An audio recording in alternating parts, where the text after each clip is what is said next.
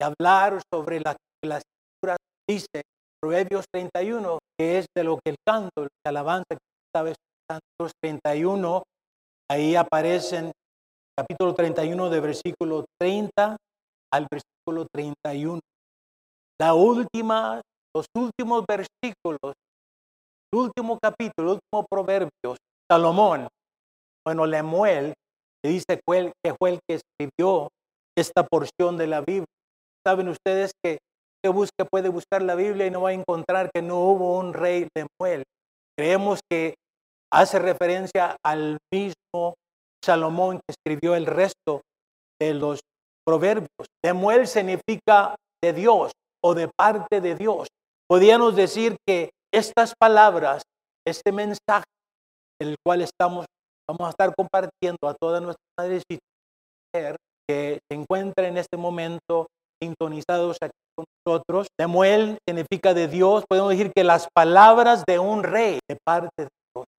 Las palabras de un rey de parte de Dios para todas. O sea que hoy tomamos tiempo, así como lo están haciendo a través en todas partes del mundo, la mayor parte, más de 40 países celebran este día. Hoy concuerda con el día que en México, soy mexicano, con el día que celebran en México, concuerda con el día que, celebra, que celebran aquí en Estados Unidos.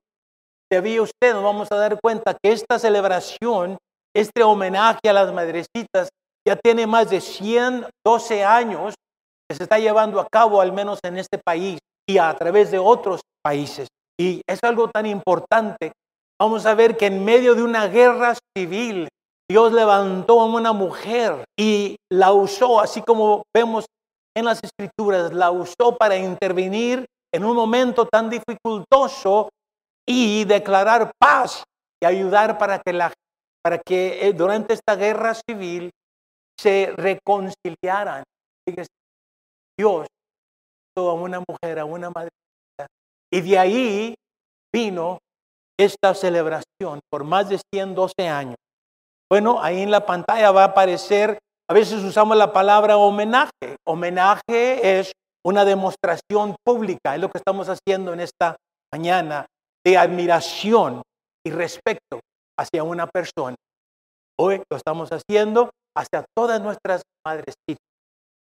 Esta mañana, estas rosas que están aquí, están aquí para recordarnos de nuestras madrecitas que están con nosotros, las que ya están. Mi esposa, de la cual es madre de cinco hijos. Esta mañana ella se levantó de muy temprano junto conmigo, fui cortó estas rosas. Las preparó. No crean que yo fui, yo no tengo ningún talento. Vamos sobre esto, vamos a hablar sobre el talento, sobre las características, sobre las cosas que Dios valora en cada mujer, cada madrecita, esposa de la cual me está viendo. Fue y cortó esto apenas tienen menos de una hora que fueron cortadas del jardín. Aquí están estas. Gracias a mi esposa que está viendo en este momento, que eh, también participó. Dice, dice el canto, mujer virtuosa, ¿quién la hallará? Porque su estima sobrepasa largamente a las de las piedras preciosas. Es como Dios te ve a ti, mujer, madrecita, como una piedra preciosa, como un diamante con diferentes facetas. Vamos a hablar sobre 22 diferentes características. No, no se crea. Bueno, sí vamos a hablar, pero va a ser un breve resumen. Si no, aquí hasta aquí estuviéramos hasta las 12 de la noche.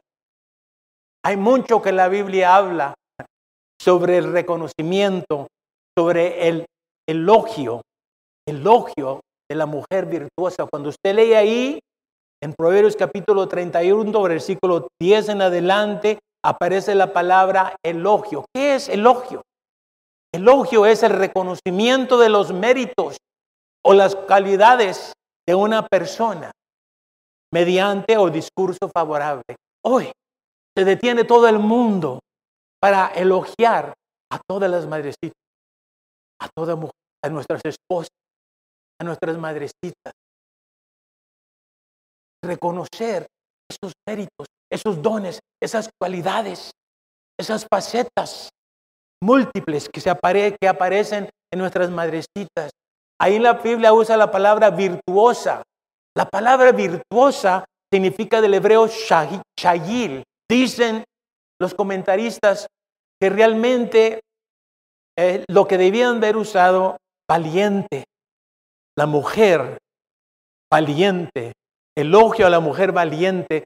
Pero dicen que entre los judíos, entre los hebreos, esa, par- esa palabra era muy fuerte y la dejaron designada para los hombres. Pero yo quiero decirte que hay mujeres, excelencia, mujeres de valor.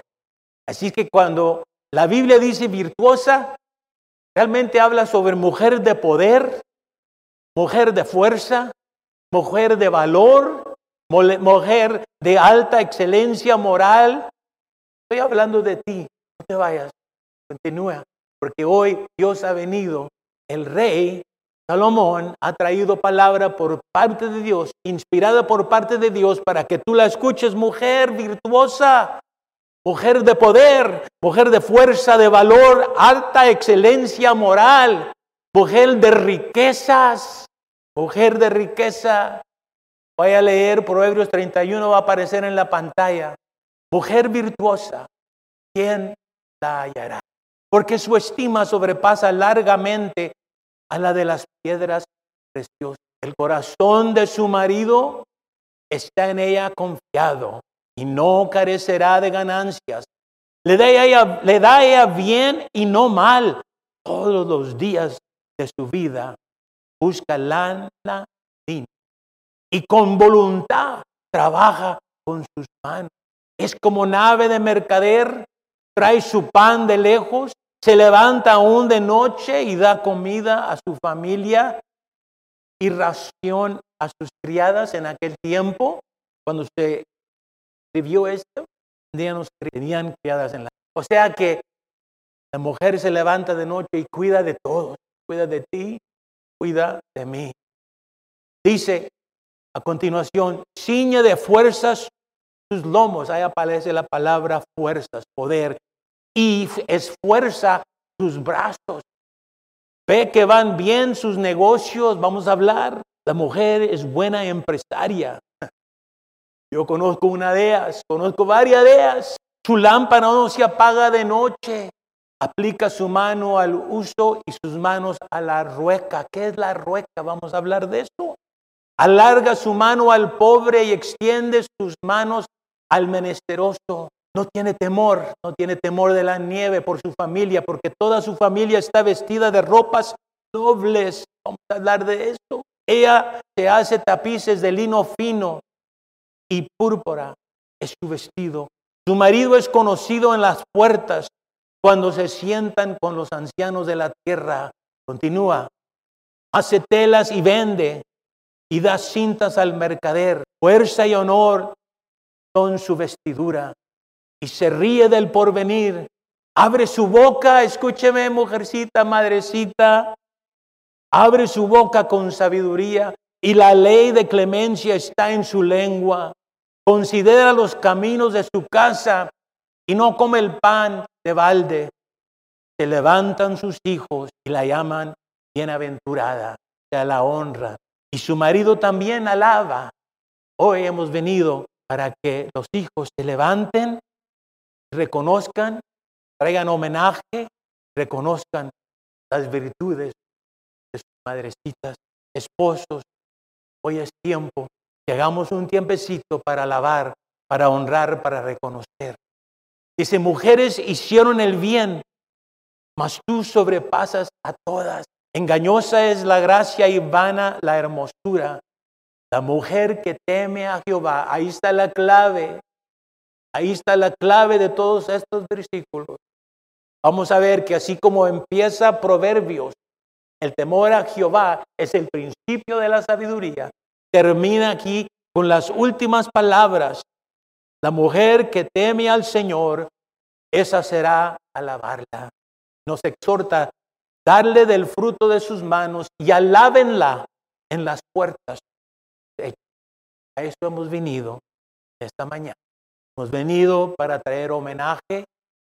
Hemos venido para darle gracias a Dios. Cierra tus ojos, Padre, eres tú, nuestro Rey, que hoy ha traído estas palabras a través de Salomón y ahora a través de tu servidor. Que así como eran tus intenciones en aquel tiempo, ahora esta palabra sigue hablando a nuestras madrecitas, a toda mujer que en este momento nos escucha. Tú has venido para hablar, para hablar y recordarles lo que tú ves en ellas. No lo que ellas ven de vez en cuando en ellas, sino lo que tú dices sobre la mujer, sobre la madre. Háblanos, Padre, háblanos, Rey, háblanos. Antes de entrar y hacer un breve resumen de estos versículos que acabamos de leer, quiero mencionar que el origen contemporáneo del Día de las Madres se originó aquí en este país. La pantalla dice, el origen contemporáneo de esta celebración se remonta, fíjese, 1865, cuando la poeta, la activista, una cristiana, Julia Ward Howe, ella organizó manifestaciones pacíficas y celebración religiosas en Boston. ¿Cuándo fue que Dios inspiró a esta mujer? ¿O qué es lo que estaba sucediendo en este país durante ese tiempo? Dice, en donde participaron madres de familia que fueron víctimas de la guerra de secesión, o sea, una guerra civil entre 1862 y 1867, donde fueron muchas las víctimas, especialmente las mujeres. Y Dios levantó una mujer llamada Julia Ward Howe, que ella propuso establecer un día especial como una forma de reconciliar a las partes en conflicto. O sea que Dios usó una mujer para reconciliar esos partidos, esas esos, uh, personas, esos, esos que estaban peleándose, que estaban en guerra entre ellos mismos. Bueno, ha habido guerras civiles en diferentes de los países, pero vemos aquí que Dios levantó a esta mujer, Julia Ward Howe. Por esa misma época, Anna Jarvis, una activista en Virginia, viendo el éxito de las convocatorias de Howe, o sea, fue inspirada por lo que vio como Dios estaba usando a esta mujer. Ella también organizó reuniones en donde las madres se reunían para intercambiar opiniones sobre distintos temas. O sea, empezaron por primera vez a reunirse las mujeres aquí en este país, a considerar y hablar sobre, sobre entre tantas cosas, lo que Dios veía en ellos. Las reuniones por el Día de la Madre continuaron de manera regular, o sea que algo despertó este movimiento, este despertar entre las mujeres. Howe continuó trabajando por otras vías, por los derechos de las mujeres y por la paz. Sucedió que el día 12 de mayo de 1905, Anna Jarvis falleció. Pero fíjese, a continuación, su hija Jarvis, para conmemorar su fallecimiento cada año, ella continuó, ella organizaba un Día de la Madre cada segundo domingo de mayo. Y fue en 1907 cuando Jarvis comenzó una actividad de campaña para la que la fecha tenga reconocimiento oficial. Veamos la influencia de esta mujer en un país en medio de una guerra civil. Y fue a través de este movimiento que por fin pudo traer paz en esa guerra civil. A través de eso despertó la mujer, reconociendo derechos. Lo que fue extendiéndose a todo el territorio de los Estados Unidos, tomando como base la demanda de Howe. Chávez empezó a escribir personalidades influyentes, a personalidades influyentes de la época para que apoyaran esta petición. Mujeres de influencia. Finalmente el reconocimiento llegó en 1914 cuando firmó la firma del presidente Woodrow Wilson reconociendo oficialmente el Día de la Madre. Una mujer movió todo un país y puso en el corazón del presidente, que era presidente en ese tiempo, y reconocieron, Woodrow Wilson reconoció en 1914. Ahora, pero antes de eso, ella continuaba reconociendo y dando homenaje a su madre. Pero fue en 1908, antes de que este país fuera reconocido oficialmente el Día de las Madres, tres años después que ella murió, la mamá de Ann Jarvis, se celebró oficialmente en el domingo 12 de mayo de 1908, hace 112 años. Fue la primera celebración oficial del Día de la Madre. Esta celebración se llevó a cabo en una iglesia, en una iglesia metodista episcopal en Grafton, West Virginia. Desde entonces y por más de 112 años, sabía usted que la iglesia ha sido considerada como el santuario internacional del Día de la Madre. Santuario internacional. La iglesia. Interesante que la madre es la primera que a veces llega a la iglesia. Y lo después tiene los y lo ya después, después, después, después, a veces llega el esposo. Pero conforme Dios va cambiando a la mujer, los hijos van cambiando. Y luego los hijos empiezan a, visitar, a, empezar, ah, vente al La influencia de una mujer. Mujer virtuosa, ¿quién la hallará? Porque su estima sobrepasa largamente de las piedras preciosas.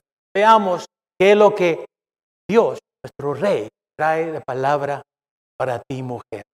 Lo primero que vemos en estos versículos, en este capítulo, especialmente el versículo 11 y 12, dice que el corazón de su marido está en ella confiado. O sea, ¿por qué es que eh, el marido puede confiar en la mujer? Porque aquí está hablando en la marea, manera que la mujer administra administra la mujer. Quizás tú dices, pero yo, yo, no, yo no sé nada de administrar la casa. Si tú visitas mi casa ahorita es un desastre. Bueno, es lo que tú ves, pero Dios ha venido para darte sabiduría sobre cómo administrar. Cómo el marido no carecerá de ganancias. O sea que es bendición, es bendición la mujer virtuosa.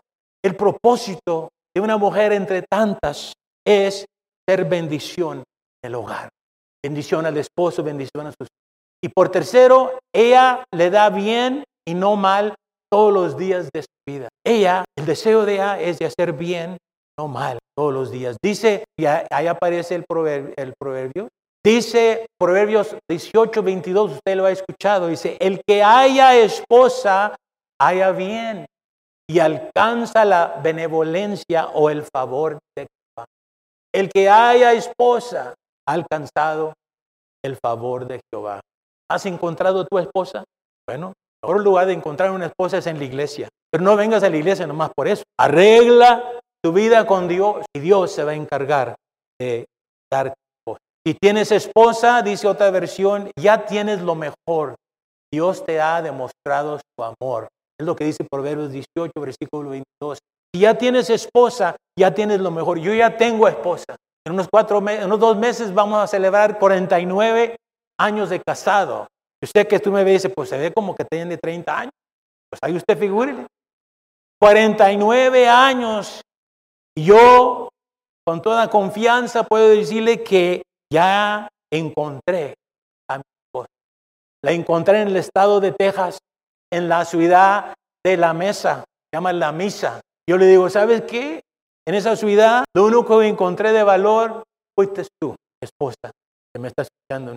Y a veces, ¿y cómo le llamas a la misa? Bueno, pues la misa era la miseria, pero el hecho que te encontré a ti, encontré lo mejor.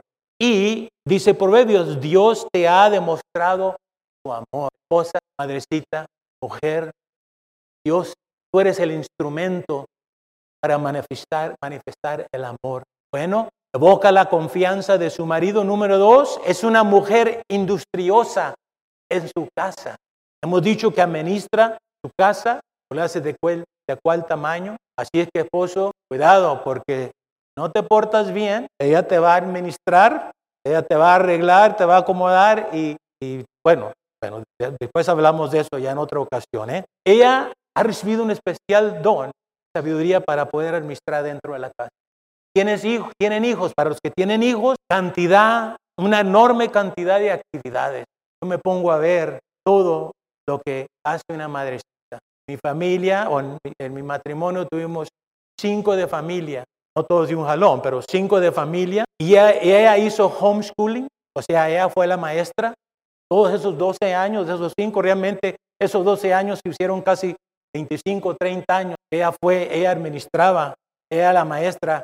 Yo era el, el principal, ¿cómo se dice principal? El director. Bueno, sí era director, pero sí ayudaba. Enorme la cantidad. Y luego con eso también todos los, trase, uh, los uh, las cosas que uno que ustedes hacen en casa, increíble. En el trabajo veo madrecitas y están trabajando, trabajan ocho horas, yo trabajo ocho horas, yo llego a la casa y bueno, no tengo las mismas actividades que tengo en mi trabajo.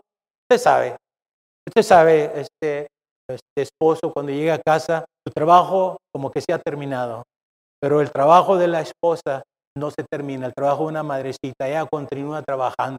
Pero lo que Dios quiere darte a mujer industriosa, es que sabiduría, cómo administrar, cómo dirigir con sabiduría y al mismo tiempo cómo celebrar. Yo sé, madrecita, mujer, que quizás en este momento estés cansada porque ya casi tienes dos meses para los que tienen hijos, están en la casa, que por costumbre en este tiempo estuvieran en la escuela. Para muchos, yo sé que ha sido dificultoso, pero mujer, Dios quiere darte no nomás sabiduría, quiere darte nuevas fuerzas y que reconozcas que Dios ve desde los cielos, ve todo lo que tú estás administra, cantidad de actividades, dirige sabiamente, provee provisión y se trae el pan de lejos para provisión de todos.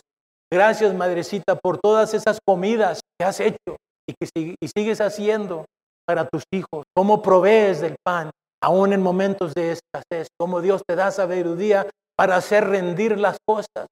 Cuando el esposo te dice, nomás tenemos cierta cantidad para este mes, no te dice, ¿y cómo la vas a hacer? Tú figuras cómo lo haces. Dios te da la sabiduría. Es una mujer instruosa en su casa y por fin nos dice, se levanta aún de noche para dar comida a su familia.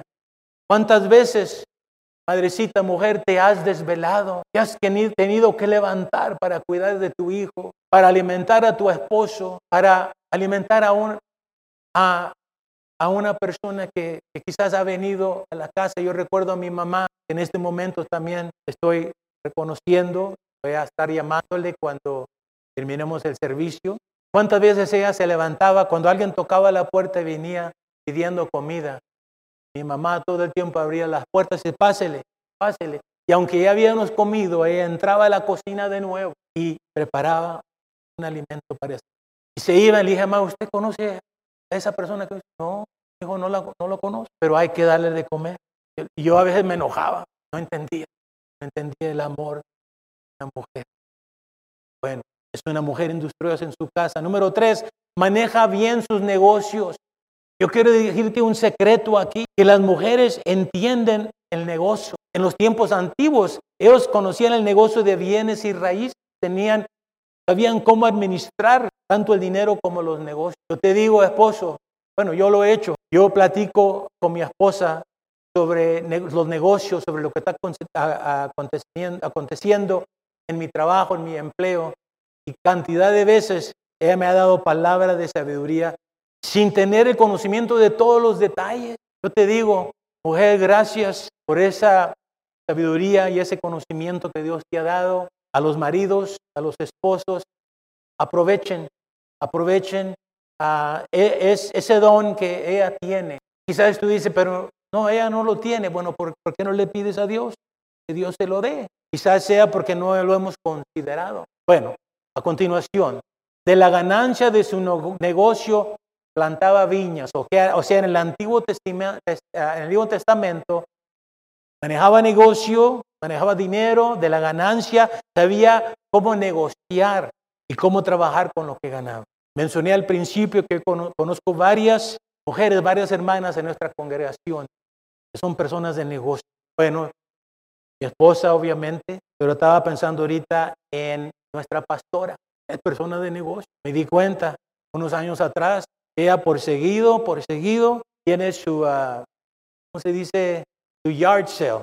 Y he escuchado que su marido acá por la ventana está viendo, entre sea administra, pero acá por la ventana tiene una pistola por si acaso alguien, no, no se crea. Pero él gila y reconoce que su esposa es persona de negocio. Y me imagino que el dinero que ella gana lo invierte, lo invierte en la casa para cuidar a tu familia. Bueno, entiende negocio, gana negocio, trabaja con energía. Óigame, no sé qué tanta fuerza, qué tanta energía Dios le ha dado a nuestras esposas, las mujeres. Es increíble. Hemos tenido aquí eventos y veo que llegan temprano y ayudan para arreglar, traen la comida, preparan la comida temprano, vienen, acomodan, están aquí para limpiar y luego cuando tenemos eventos que hay que levantar cosas, ahí vivo. Ahí miro esas mujeres, las que trabajan con energía. Increíble. Que Dios te fortalezca, madre, madrecita, y que te siga dando nuevas fuerzas, fortaleza. Y sus negocios prosperan o prosperaban. Dios quiere que tu negocio prospere. Y declaramos que todo lo que tú haces, todo, todo el tipo de negocio que haces, ya sea dentro de, de tu hogar o fuera, que van a prosperar. Y que Dios quiere darte diligencia en la planificación, en la administración y el trabajar duro, en duro trabajo. Tres cosas. Diligencia en la planificación, administración y duro trabajo. Quizás en esta temporada este, has tenido que hacer eso. Quizás en esta temporada estás empezando, pensando regresar a trabajar. Declaramos que Dios te va a dar la diligencia, la planificación, administración. Maneja bien su negocio. Número cuatro, viste bien a su familia. Viste bien a su familia. La mujer de modelo aplicaba su mano al uso y sus manos a la rueca. La rueca, que mencionamos hace rato, era el instrumento para hilar y usaba esa rueca para hacer telas, para coser la ropa. Mujer, madrecita, ¿cuándo fue la última vez que tuviste que coser algo para tu marido? Para, ¿Verdad? Las madrecitas son buenas para coser. ¿Cuántas veces le llevamos ay viejita, pues se me rompió esto, remiéndame esto y arréglalo y nos acomode lo acomode, especialmente cuando hay escasez. Sigues usando los mismos calcetines año tras año, pero bien cosiditos, ¿verdad? Te rompe la camiseta y tú ni te das cuenta, pero la esposa ve, oye, mira, ven para acá, ven para acá, y empiezan, te la arreglan, talento, ¿verdad?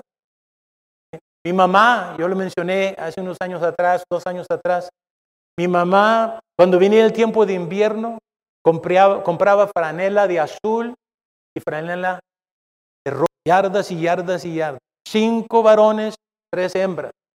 Y nos hacía pijamas a todos. A los varones, color azul. A las mujeres, color de rosa. Y todos estrenábamos, todos estrenábamos ropa nueva en invierno. Y el elástico que usaba, hacía rendir todo. Ese elástico que tenemos aquí adentro, usted sabe, ¿verdad? Ya cuando se termina lo que queda para abajo ella cortaba ese listón y lo cosía en las pijamas y no, pues nos quedaba, nos quedaba al medio. Sabiduría. ¿A qué me refiero? Que Dios te da sabiduría, mujer, para poder cómo trabajar. Eso quiere decir entonces que la mujer virtuosa, por eso dice que no se preocupa por la nieve. Viene invierno, no se preocupa porque tiene a su familia vestida de, de ropas ellas ven cómo se visten los hijos, el esposo, para estar seguro que no vamos bien, como dice, arrugados. Dice, dice mi esposa, ya no te pongas esa camisa. Dice, ¿por qué? Está bien, está arrugada. Pero nomás está arrugada de aquí para abajo. Dije, es que la puedo usar, le puedo sacar otro uso. Dice, no. Entonces hoy me puse, por eso hoy me puse una camisa que apenas bien planchadita. Y la, bueno, mi esposa, ella no plancha, no que no, no puede planchar, sí pueden planchar, pero la llevo, llevo mis camisas al cleaner. Eso puede hacer también, ¿verdad? Bueno, además, de la ropa, aquella mujer hace tapices, o sea, sabe cómo manejar, cómo hacer lo que tenga que hacer, de modo que tenía buenas cubiertas de cama. ¿Viste las cubiertas de cama? Este, cuidado marido, esas cubiertas de cama, por favor ya cuando la esposa ya las acomodó, por favor no se asiente y las arrugue. Y si la sienta las arrugas, déle una, una estiradita para que quede todo tal y como estaba antes. Quizás no sean, y eh, quizás no, no, no, sean de mypillow.com, todos han visto el comercial. ¿Sabía usted que ese, ese hombre, Dios lo liberó de la cocaína? y ahora es un ministro. Dios lo ha levantado, acaba de escribir un libro y Dios lo ha bendecido a través de estas cobijas. Cómprele un par de cobijas, un par de, un par de almohadas de mypillow.com. Y él en este momento usó parte de su fábrica para construir estas máscaras. Es increíble en la manera que ha sido de gran bendición. Bueno, ella misma vestía de mucha elegancia, su vestido era de lino fino y púrpura. Lo que quiero decir de aquí, especialmente los que vienen a la iglesia, dale tiempo para que tu esposa se vista tal y como yo sé lo que estás pensando, te toma mucho tiempo. Y tú te desesperas. Yo, yo te estoy viendo. Tú te desesperas. Bueno, hubo unos años que yo me desesperaba y tocó que teníamos dos automóviles. Entonces, es sabiduría. Para darle el tiempo para que ella se vistiera, yo me vine en un carril y ella venía en otro carril. Entonces te recomiendo eso a ti. Pero ya después de 49 años, yo he cambiado. Dios me ha dado la paciencia y le doy el tiempo necesario para que ella se vista tal y como ella Bueno, viste bien a su familia. Número 5, generosa con todos los menesteros. O sea, con todo el pobre, indigente o necesitado. Ya mencioné eso. Dios bendecía, es la razón, ya como mencioné, por la cual Dios bendecía tanto los negocios de esta magnífica mujer. Ahora quizás mujer, madrecita, tú estás pensando, pero yo, yo nomás no creo que soy de todas esas 22 cualidades que tú estás mencionando. No, pero eso es lo que Dios tiene planeado para ti. Es lo que Dios espera. Es, es la meta de lo que Dios te ha dado y además Dios te va a dar la fuerza, te va a dar la sabiduría siempre que temas a Jehová. Porque el principio de la sabiduría, el temor a Jehová, es el principio de la sabiduría. Número seis, es por eso que eh, ensalza a su marido. O sea, su marido es conocido en las puertas cuando se sienta con los ancianos de la tierra. En aquel entonces los asuntos legales y judiciales eran resueltos por los ancianos en las puertas de la ciudad. De modo que el marido de esta excelente mujer era dignitario de su ciudad. Hemos oído que detrás de cada esposo, ¿verdad? Está una mujer. Yo digo, detrás de cada marido está una mujer esposa, una mujer excelente. Así es que, y Dios usa así que cuando eh, tú estés en tu trabajo y estés hablando, eh, recuerda, estés mencionando de cómo es que Dios te está usando, cómo, es que Dios te está bendiciendo, reconoce que, reconoce que tienes a tu esposa casa de la cual está orando, está intercediendo. Y madrecita o esposa, si eso no has hecho, empieza a orar por tu marido. Aunque no conozca a Dios, tú empieza a orar, empieza a bendecirlo, empieza a declarar bendición sobre él. O sea que vemos entonces que la conducta de ella, o sea, en la manera que ella ah, trataba y, ayudaba a su marido, contribuía a la fama. Si alguna fama hemos encontrado en nuestro trabajo, en nuestro ministerio, es porque detrás de nosotros tenemos esa mujer de valor, esa mujer virtuosa. Y hay que reconocer, ya estamos para terminar, que posee cualidades extraordinarias. O sea que el versículo 25 y 27 habla sobre algo muy importante. Puede desplegar mucha actividad, ya lo mencionamos, lograr éxito en la vida, lo mencionamos, pero otra es ser una persona enorme del carácter. Eso estamos hablando. Esto estamos hablando, madrecita. La mujer virtuosa muestra cualidades magníficas, que es lo que la palabra hebrea shayil significa, fuerza y honor. Es una mujer sabia y llena de misericordia. Es una mujer diligente. Eso es lo que la palabra virtuosa, mujer virtuosa, ¿quién la encontrará? Eso es lo que significa. Es por eso que número 8 es el objeto, fue el objeto, el objeto en los tiempos antiguos y ahora todavía sigue siendo de elogio de parte de su familia. Hemos observado todas las cosas que hace a favor de la familia. Pero si termináramos ahí sin reconocerlo, sin dar homenaje, sin declararlo, no eh, no diéramos honor, fue una tragedia. Por eso dice Proverbios 31, se levantan sus hijos y la llaman bienaventurada, bendecida. Y su marido también se alaba. Aquí vemos que tanto los hijos y el marido, toda la familia reconoce esta mujer virtuosa. Muchas mujeres, termina, hicieron el bien, mas tú sobrepasas a todas. Dicen los comentaristas que, que lo que menciona aquí sobre estas virtudes de la mujer no son, ah, no necesariamente es algo que vamos a encontrar en todas las mujeres, pero es la voluntad de Dios. Es lo que Dios tiene para ti, madrecita, para ti, mujer. Esto es lo que Dios ve en ti, lo que Dios va a realizar en ti mientras tú te entregues a Dios y tengas el temor de Dios. Entonces la mujer virtuosa, sí, es elegante, es hermosa, aspecto físico, pero estas características son pasajeras. Pero ella poseía algo que tiene valor perdurable, tanto en esta vida como en la vida venidera. Y es por eso que el Proverbios termina donde comenzó con el temor a Jehová. Proverbios 1.7 dice, el temor a Jehová es el principio de la sabiduría. Es por eso que Proverbios 31.30 dice, la mujer que teme a Jehová será alabada. Deja mencionarte en un, rapidito un resumen. Esa mujer virtuosa, la mujer llena de poder, ¿verdad? De sabiduría. Podemos decir que número uno, ama a Jesucristo, cree en Él como el Señor de su vida y tiene una relación personal diaria con Él. Número dos, ama y honra y respeta a su esposo como el líder del hogar, lo que mencionamos hace rato. Número tres, cuida de sus hijos y considera la maternidad como un llamado a formar los líderes del futuro. Madrecita, tú estás formando los líderes del futuro, y como Martín Lutero, y como muchos de los líderes que no va a tener tiempo de hablar sobre las grandes mujeres de la Biblia, como lo fue Sara y Miriam y Rahab y Débora y Ruth y Ana, podemos continuar, pero cuida de sus hijos y considera la maternidad como un llamado Padrecito, una vez más, tu llamado es formar a los líderes del futuro. Mi mamá, como niña, ministraba con, su, con mi abuelito, su papá, y Dios la llamó al ministerio. Ella en enero cumplió 90 años. Ella va a estar viendo este video. Cumplió 90 años. Gracias a esta iglesia pudimos aquí celebrar los 90 años.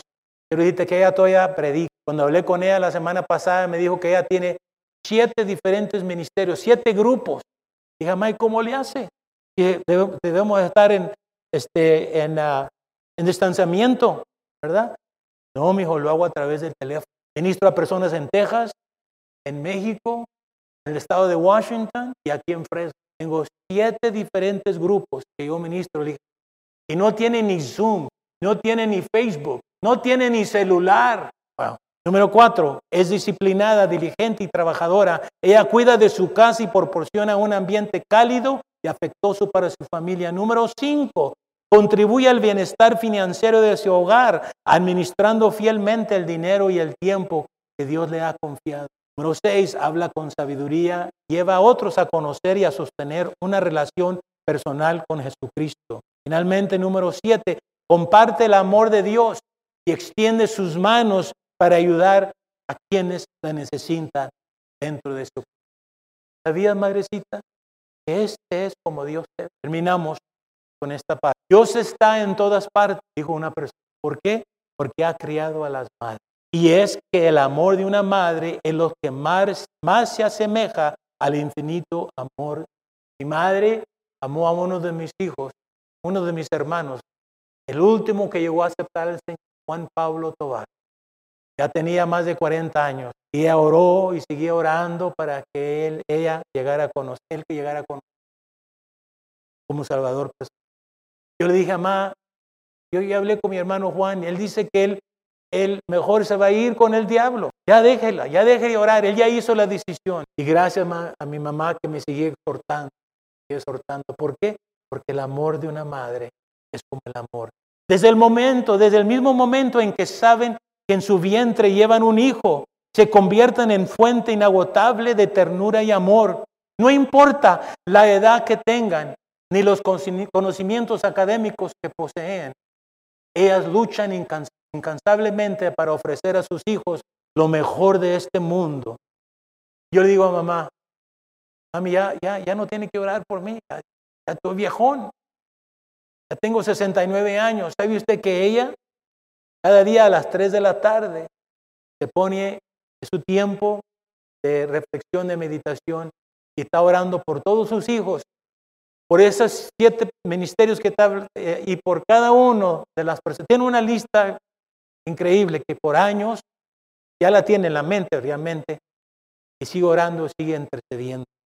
Bueno, por esta razón, a las madres de ayer y de hoy y de siempre, todos nosotros de la iglesia Nueva Visión en Fresno, California, les ofrecemos este homenaje hoy.